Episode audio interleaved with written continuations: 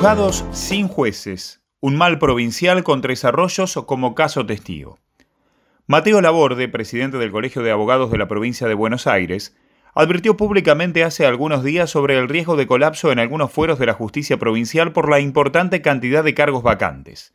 El letrado reclamó que, de manera urgente, se resuelva el problema de las vacancias, especialmente en áreas como penal, laboral y de familia. Aseguró Laborde que uno de cada tres juzgados no tiene jueces titulares, situación que deriva en un retraso en el servicio. Cuando uno va a la justicia y no tiene justicia en tiempo, no es justicia, opinó Laborde en declaraciones a una radio de La Plata. El panorama es apremiante en todo el territorio bonaerense, pero hay una ciudad correspondiente al Departamento Judicial Bahía Blanca que parece estar más al límite porque supera la media provincial. Se trata de Tres Arroyos, donde hoy están cubiertos apenas 6 de los 12 cargos judiciales jerárquicos en todo tipo de fuero, aunque en el ámbito penal, que es el de mayor exposición por el tipo de causas que tramita, la situación claramente es muy grave, 2 de 6.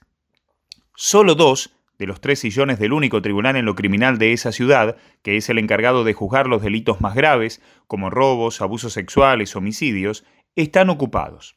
Además de esa vacancia en el criminal, no tiene titular, por distintos motivos, el juzgado en lo correccional. Atiende delitos con penas menores a seis años y los juzgados de garantías de mayores y de responsabilidad penal juvenil que se deben encargar de controlar el procedimiento judicial en la etapa de instrucción o investigación, es decir, resuelven detenciones y prisiones preventivas y otorgan allanamientos y secuestros, entre otras facultades de gran importancia.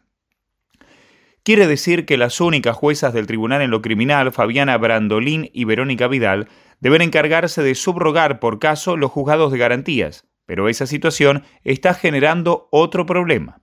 Como intervienen en el primer tramo de la causa, no pueden volver a hacerlo en la etapa de juicio y tienen que excusarse. Esto obliga, en muchos casos, a integrar el tribunal de juzgamiento con jueces de Bahía Blanca, aunque el reemplazo genera contratiempos por evidentes problemas de logística. En primer lugar, hay que tener en cuenta la distancia entre ambas ciudades, 200 kilómetros, y también que los magistrados de nuestro medio ya tienen su agenda bastante cargada con las causas locales, con lo cual surgen inconvenientes para compatibilizar fechas. En muchos juicios deben viajar a Tres Arroyos, porque aún sería más inconveniente trasladar un juicio de esa ciudad a Bahía, porque también habría que obligar a derivar a los imputados y a los testigos, dijo una fuente judicial. La vacancia del correccional, en tanto, generalmente es cubierta por el doctor Gabriel Giuliani, ex titular de ese organismo, lo fue durante 25 años, y que a fines del 2019 pasó a desempeñarse como juez en lo correccional número 1 de Bahía Blanca, tras la jubilación de su colega José Luis Ares.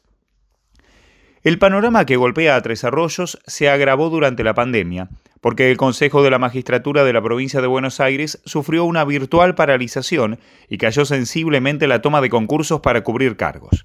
Y lo más preocupante es que en la vecina ciudad no hubo cambios desde mediados del 2020 a la fecha, hecho que profundiza el perjuicio por el desgaste que genera funcionar en esa condición de precariedad por tanto tiempo. El Consejo de la Magistratura hoy está al día, trabajando muy bien. Hay unas doscientas y pico de ternas que están para salir. Dentro del Poder Ejecutivo y el Poder Legislativo son quienes deben activar los mecanismos, aclaró Laborde. En otros fueros, la situación mejora levemente en Tres Arroyos, aunque dista, claro, de ser la ideal. Por ejemplo, el Tribunal de Trabajo funciona con dos de los tres ocupantes, Alejandro Norberto Taraborelli y Gastón de la Cal. El único juzgado de familia está cubierto, juez Diego Andrés Granda, y en lo civil y comercial está titularizado uno de los dos juzgados, Fernando Elizalde. En 2020 había un cuerpo de suplentes creado para estas contingencias, pero la doctora María Elena Baquedano juró como titular de un tribunal de San Nicolás. Mateo Laborde consideró prioritario que se logren consensos para que el Ejecutivo pueda mandar al Senado los pliegos y sean aprobados. Son alrededor de 250 los pliegos que están para salir y las vacantes superan los 700. Los fueros más afectados son familia, laboral y penal, dijo Laborde. La justicia funciona porque otros jueces subrogan en los cargos, ayudan y ponen un gran esfuerzo, pero claramente no es eficiente, afirmó. Hoy en Tres Arroyos, con la demora existente, se da mucho juicio abreviado, comentó un vocero de aquella ciudad.